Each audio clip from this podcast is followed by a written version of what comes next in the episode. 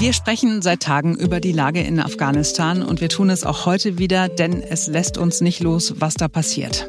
Ja, unser Gesprächspartner wird auch sprechen, er wird Klartext sprechen, wie ich das so tatsächlich äh, in dieser Krise noch nicht gehört habe. Er wird Klartext sprechen an diesem 19. August 2021. Ich bin Marc Schubert. Es wird außerdem um das Alphabet gehen, das jetzt mitten in die Gender-Diskussion hineingeraten ist. Und es geht nochmal um Armin Laschet, aber nicht so negativ, wie ihr jetzt vielleicht denkt.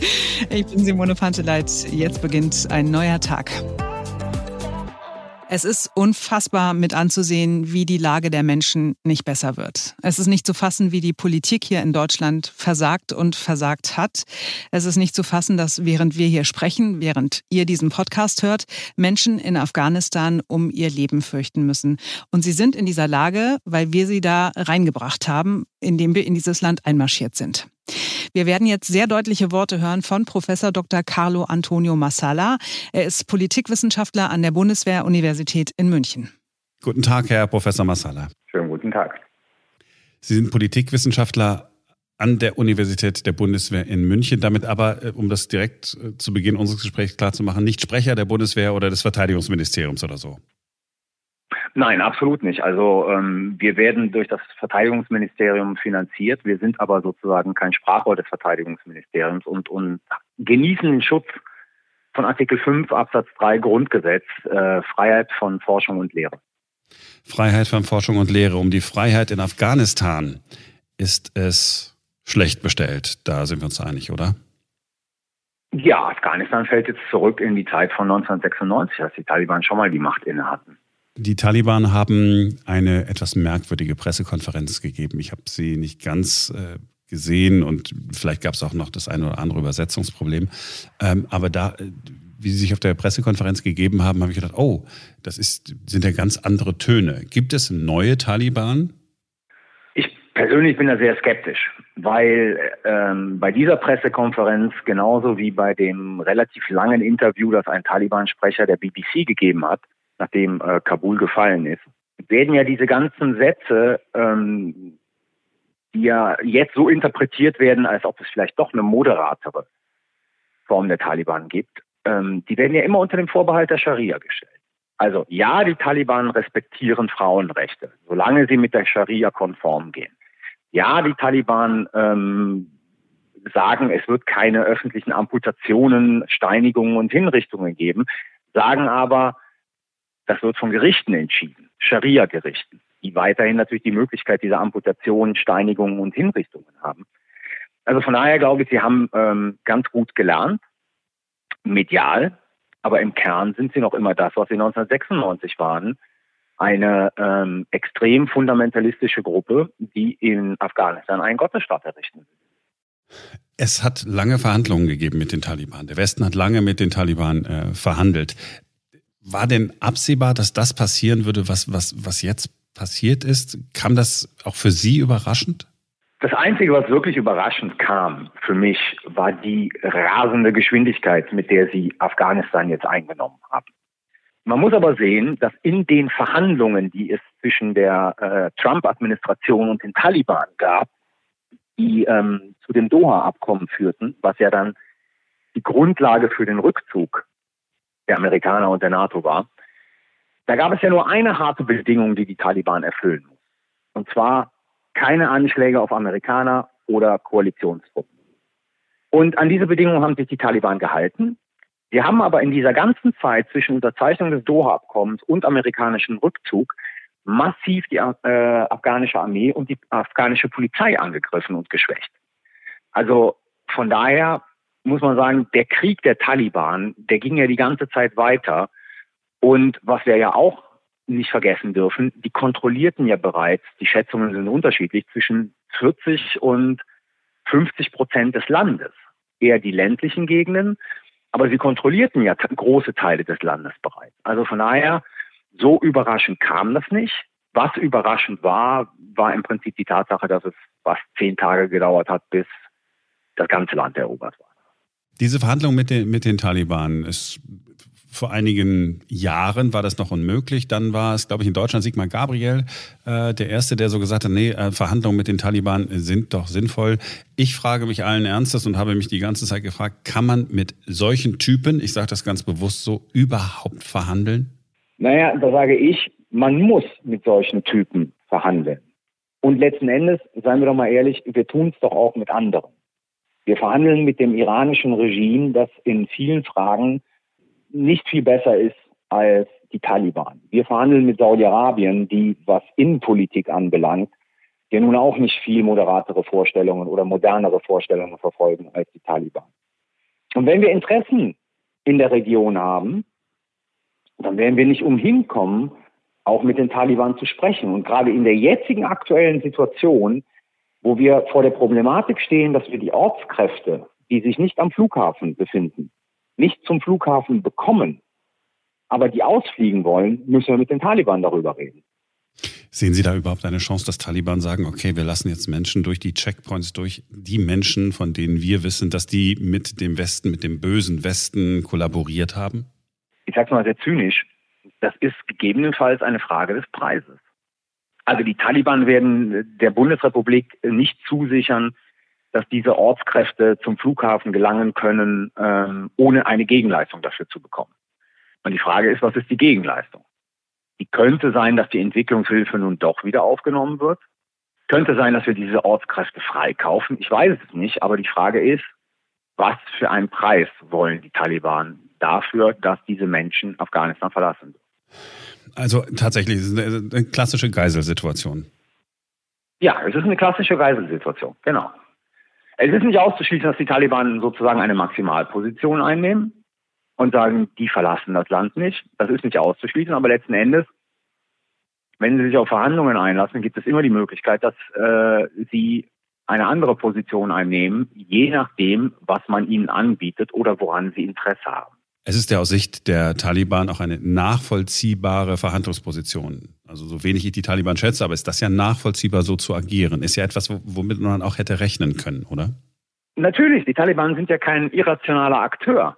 Also sie sind ja ein äh, rationaler Akteur, wie andere äh, Akteure rational sind. Sie haben ihre eigene Rationalität, ihre eigenen Präferenzen, ihre eigenen Interessen und nach denen werden sie handeln. Ich habe mit ja, äh, Überraschung, den amerikanischen Präsidenten gehört, mir seine Rede angehört, die er äh, gehalten hat im, im Fernsehen. Ich weiß gar nicht, ich glaube, da war noch äh, Camp David und dann war er noch gar nicht in Washington. Ähm, er hat dort relativ zu Beginn auch schon gesagt, es war nie das Ziel, Demokratie nach Afghanistan zu bringen. Es ging immer nur darum, Terroranschläge auf amerikanische Institutionen, im Prinzip auf das Heimatland, auf die USA zu verhindern. Ich war völlig überrascht von dieser Offenheit. Das war auch eine Lüge. Das muss man halt einfach so sagen. Seit 2007 ist es offizielle amerikanische Politik gewesen. George Bush hat damals eine Rede vor der, äh, ich glaube, Jahresversammlung des American Enterprise Institutes gehalten, in der er gesagt hat, diese Operation in Afghanistan hat zwei Ziele. Terrorbekämpfung und Demokratisierung. Und von daher, Obama hat dann versucht, diesen Spin wieder zurückzudrehen und Biden auch, aber es stimmt einfach nicht. Also wir haben aber dann einen, Joe Biden gesehen, ich glaube, ich war überrascht, Sie wahrscheinlich äh, gar nicht mal so. Sie sind da ein bisschen abgeklärt, da habe ich den Eindruck. Ähm, ich war überrascht, dass dieser Mensch, der so als empathisch gilt, den wir im Westen, äh, im Westen, Entschuldigung, den wir in Europa ja so als äh, besseren Präsidenten oder bestmöglichen Präsidenten gesehen haben, als er mit einer solchen Position ähm, auftritt, war überraschend für mich. Naja, Biden hat ja das Problem, dass er jetzt ironischerweise in der Kritik durch die Republikaner ist, die ja diesen ganzen Prozess erst eingeleitet haben, also Trump. Ähm, die amerikanische Gesellschaft hat keinen Appetit, noch länger in Afghanistan zu bleiben oder jetzt wieder zurückzukehren. Und deswegen muss er diese Maximalposition äh, verteidigen. Was äh, an dieser Rede beschämend war, war, dass er im Prinzip die Schuld an der Machteroberung der Taliban allein den Afghanen in die Schuhe geschoben hat. Also keinerlei Verantwortung der USA an diesem ganzen Chaos, ähm, sondern nur die Afghanen sind schuld. Ja, er hat gesagt, ähm, sie seien noch nicht mal wollen, bereit zu kämpfen, hat er gesagt. Ne? Sie seien genau, richtig. Und das ist eine Unverschämtheit, weil die Amerikaner sozusagen der afghanischen Armee einen Großteil der Unterstützung, die sie geleistet haben, einfach entzogen hat mit dem Abzug. Das heißt, wir sind jetzt in einer Situation, also wenn, wenn ich Sie so höre, wie Sie, wie Sie es beschreiben, dann ist alles das, was wir da jetzt erleben, vorhersehbar gewesen, auch für die deutsche Politik. Und damit bin ich äh, zunächst mal ähm, bei unserem Außenminister, der in der vergangenen Woche noch ein Interview gegeben hat äh, im, im ZDF, frühmorgens, ich habe es live gesehen, hat gesagt, äh, äh, Ortskräfte ausfliegen, ich wüsste gar nicht, äh, erstens sind das viel zu viele und ich wüsste auch gar nicht, wie das gehen soll. Äh, wie viel Versagen haben wir hier in der deutschen Politik erlebt? Es ist meines Erachtens die größte außen- und sicherheitspolitische Katastrophe der Bundesrepublik Deutschland seit der Wiedervereinigung. Also damit meine ich nicht, dass die Wiedervereinigung eine Katastrophe war, aber sozusagen als Zeitrahmen. Vielleicht ist es sogar die größte seit 1949, aber da müsste ich nochmal nachgucken. Aber seit der Wiedervereinigung gibt es keine größere außenpolitische Katastrophe, die äh, dieses Land produziert hat, als das Chaos im Zuge der Machtergreifung der Taliban und der Frage der Evakuierung der Ortskreise. Ich versteige mich auch mal zu der These, da die Verteidigungsministerin die Frage der Ortskräfte bereits im April auf die Agenda gelegt hat. Ja, im April und danach sozusagen im interministeriellen Prozess AA und BMI diese Frage verzögert, mit Kautelen belegt haben. Sie erinnern sich, die mussten eigenständig nach Kabul kommen, die mussten ihren Rückflug selber zahlen, etc. pp. Ja, Visa-Beantragung nur hier und dort und nicht so und nicht, genau, ja, ja. genau. Das Auswärtige Amt hat die entsprechenden Büros nicht geöffnet und so weiter und so fort. Ist meine These, man wollte diese Frage afghanischer Ortskräfte aus dem Wahlkampf rauslassen. Wir haben Menschen geopfert in, für den Wahlkampf? Geopfert würde ich jetzt nicht sagen, aber sozusagen, man hat ja der Einschätzung, der jetzt, jetzt ein bisschen schwierig zu erklären. Also die offizielle Sprachregelung ist ja, man hat sich der Einschätzung der amerikanischen Dienste angeschlossen dass äh, diese Machtübernahme durch die Taliban definitiv drei, vier Monate dauern oder noch länger. Ja? Es gibt gestern einen Bericht in der New York Times, der sagt, seit Sommer warnen die Dienste vor einer schnellen Machtübernahme durch die Taliban. So, ich weiß jetzt nicht, welche Berichte die Bundesregierung gesehen hat, aber der, die offizielle Rede ist immer davon, wir ähm, haben uns diesen Berichten angeschlossen. Und es gab Warnungen der deutschen Botschaft in Kabul. Und wir sind den Diensten gefolgt. Und das heißt, wir, wir wussten sozusagen, wenn es passiert, passiert es erst nach der Wahl. Also brauchen wir uns nicht so zu beeilen. Warum Menschen rausholen vor der Wahl, wenn die Taliban noch gar nicht äh, das Land erobern? Und ich glaube, ganz einfach, man hat auf Zeit gespielt, weil man das Thema aus den Wahlen, den deutschen Wahlkampf heraushalten wollte. Das, ähm, ganz ehrlich, es betrübt mich, äh, es, es äh, zu hören. Ähm, die, die, die Frage, die so offen ist und die äh, Sie wahrscheinlich mehrfach schon gestellt bekommen haben, stündlich äh, mindestens, wie geht es jetzt weiter? In Afghanistan geht es so weit, also ich meine, es gibt jetzt Berichte, dass sich sozusagen die Nordallianz im Panjshir-Tal wieder formiert.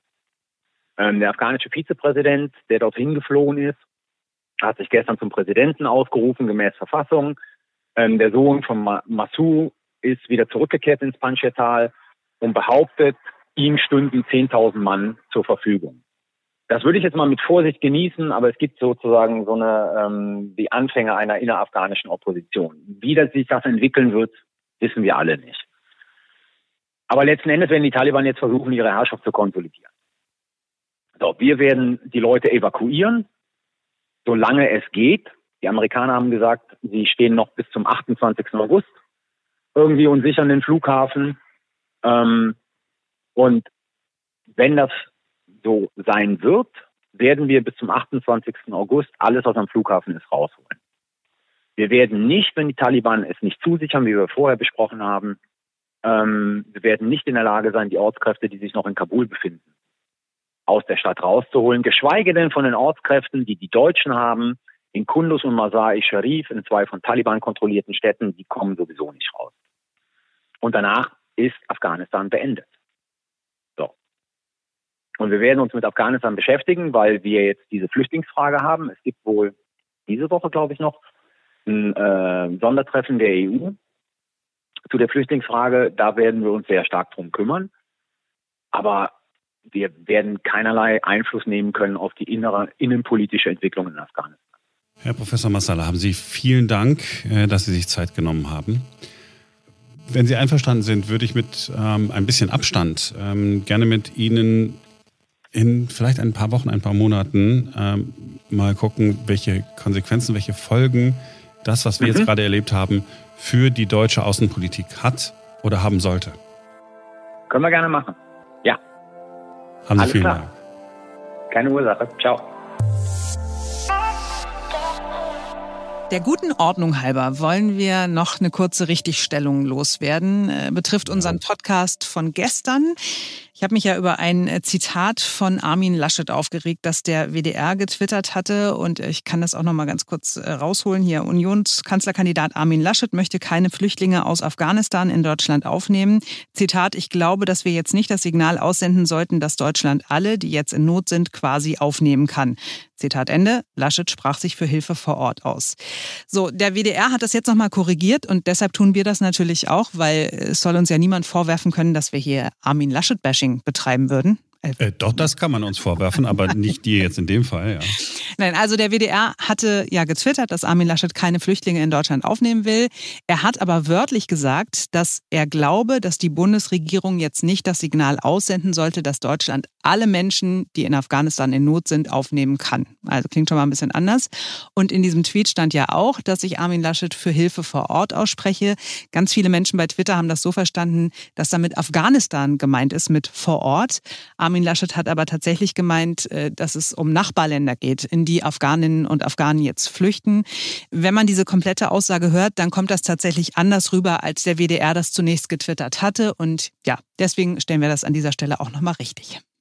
Aber ich muss auch sagen, wenn er sagt, naja, wir müssen die Nachbarländer unterstützen, dann ist das genau die Politik, die bedeutet, Leute geht in die Nachbarländer und wir dürfen sie nicht äh, nach Deutschland lassen. Es, ich will ihm nicht alles böse unterstellen, ist ja, ist ja schon okay. Er hat ja auch recht. Es ist ja richtig, dass man auch vor Ort. Äh, alles gut. Kein weiteres Bashing von mir heute. Ausnahmsweise. Dann lass uns doch über Buchstaben reden. Hey Bert, ich hab's, ich hab's. Was hast du? Etwa Mums, ha? Nein, nein, nein, nein, Bert. Ich kann das Alphabet. Der erste ist A. Der ja, zweite A. ist, ähm, äh, der, der zweite Buchstabe ist, äh, warte mal, der, der zweite ist, der zweite ist B. Ja. Ja, und dann, dann kommt das ähm, C. Ja. Und dann, äh, ich weiß, dann, ja, dann, äh, dann, helf mir doch mal weiter. Nein. Ja, wir müssen über Buchstaben reden, denn ähm, ich glaube, ich glaube, bei Axel Springer äh, haben die Menschen ein Problem. ähm, also nicht alle Menschen, die bei Axel Springer arbeiten, um Gottes Willen. Ich kenne äh, kenn ganz viele, die sind wirklich nett und auch schlau. Aber irgendwie so bei, bei, bei der Bildzeitung, ähm, die, die, die machen da äh, eine Geschichte, die ich total spannend fand. Ja, Genderwahn. Also wenn das Wort schon Wahn bedeutet, ja, wissen wir schon mal, es ist Wahnsinn, es ist nicht in Ordnung. Genderwahn, jetzt sollen wir sogar das Alphabet neu buchstabieren. Was ist da los? sagt der geneigte Bildzeitungsleser dort. Das darf doch wohl nicht wahr sein. Jetzt nehmen die noch das, äh, mir das, äh, wie, wie heißt es? Äh, Abitur, wollte ich sagen. Das Alphabet weg. Ja. ähm, wenn man das, das dann liest, ist es tatsächlich ein bisschen merkwürdig, oder findest du nicht? Also, es geht darum, dass wir ja eine offizielle Buchstabiertafel in Deutschland haben. Ne? Also A wie, jetzt weiß mir nicht ein, wie geil. A wie Anton, B wie äh, Bertha, C wie Cäsar, D wie Dora und so weiter und so fort. So. Jetzt ist es so, dass die Nazis äh, tatsächlich diese Buchstabiertafel geändert haben und die haben alle jüdischen Namen damals rausgenommen. Also aus D wie David ist D wie Dora geworden. Und so buchstabieren wir heute noch. Daraufhin gab es eine Diskussion, ob man das nicht wieder rückgängig machen könnte. Und jetzt kommen andere schlaue Menschen an und sagen, naja, aber wenn wir es doch sowieso ändern, warum machen wir es dann nicht ganz anders und nehmen einfach Städtenamen für äh, diese, diese Buchstabiertafel? Weil das ist ja total äh, fair. Dann fühlen sich keine Männer benachteiligt, keine Frauen benachteiligt. Denn in dieser Buchstabiertafel, wie sie jetzt ist, kommen wie viel? 16 äh, Männernamen drin vor und nur sechs Frauennamen oder so. Mhm. Das ist in der heutigen Zeit nicht okay. Wir wollen ja eine Gleichberechtigung äh, herbeiführen und deswegen lass es uns einfach komplett neu machen und einfach Städtenamen nehmen. So. Und das ist überhaupt gar kein großes Problem, finde ich. Nee, ich also, finde es eine total gute Idee tatsächlich. Also ich möchte eigentlich nicht so buchstabieren wie die Nazis. Ich finde es total gut, dass man das nochmal überarbeitet und dann gleich sagt, dann lass es uns auch komplett neu machen. Ja, und vor allem hier, ja, also vor allen Dingen, also bei Gender, ja, mag ja sein, dass da Sachen überzogen sind. Ich finde auch, wenn diese in dieser Gender-Diskussion, dass manche Sachen überzogen sind und dann von der Bildzeitung aufgegriffen werden und plötzlich ist der eigentlich gute, äh, gute Zweck dahinter, nämlich zu sagen, hey, wir müssen wirklich darauf achten, dass wir mit Sprache auch was anrichten oder was auslösen oder so auf einmal ist das dann im Hintergrund. Und wenn in dieser, da steht in diesem Artikel, wird dann auch noch irgendeine Frau zitiert, die redet dann auch nochmal von, von Wahnsinn, von Sprachsäuberung. Also das ist alles tatsächlich, das, was die Nazis gemacht haben, das war Sprachsäuberung. Mhm. So, und was ist denn jetzt, wenn ich jetzt äh, A, nicht mehr mit Anton buchstabiere, sondern mit Augsburg? Was ist das Problem? Nicht Bertha sage, sondern Berlin. Und nicht Cäsar, sondern Cottbus. Äh, wo ist das, wo ist das Problem? Ist doch eine wirklich tolle Idee. Ja, vor allen Dingen also mit dem Hintergrund eben, dass man das ja sowieso überarbeiten möchte, weil man es nicht so lassen will, wie es äh, seit den 30er Jahren ist. Ne? Also das äh, wäre es jetzt seit Jahrzehnten so und alle hätten sich daran gewöhnt und keiner hätte sich daran gestört, könnte man darüber nachdenken, muss man es wirklich ändern. Aber da wir, glaube ich, alle der Meinung sind, wir wollen alle nicht so buchstabieren, wie es die Nazis vorgegeben haben, ähm, dann kann man es doch gleich komplett neu machen und alle sind happy. Aus, alle außer die Menschen bei Axel Springer. Alles ist bislang nur ein Vorschlag. Erst äh, im nächsten Jahr so ungefähr um diese Zeit will das Deutsche Institut für Normung dann sagen, wie es denn wirklich sein soll. Und bis dahin darf jeder auch noch seine, seine Vorschläge machen. Gerne auch konstruktive, liebe Kollegen von der Bild-Zeitung. So, das war's für heute. Wir hören uns morgen wieder. Dann ist wieder ein neuer Tag. Bis dahin, macht's gut. Nur ein klein bisschen. Gut, schön, wenn du willst. Es ist der erste Buchstabe in dem Wort Dinosaurier. Hm. Dinosaurier? Dinosaurier. Dinosaurier. Ja. Oh. Hey, Grobi, wollen wir tanzen? Ja, vielleicht. Später mal.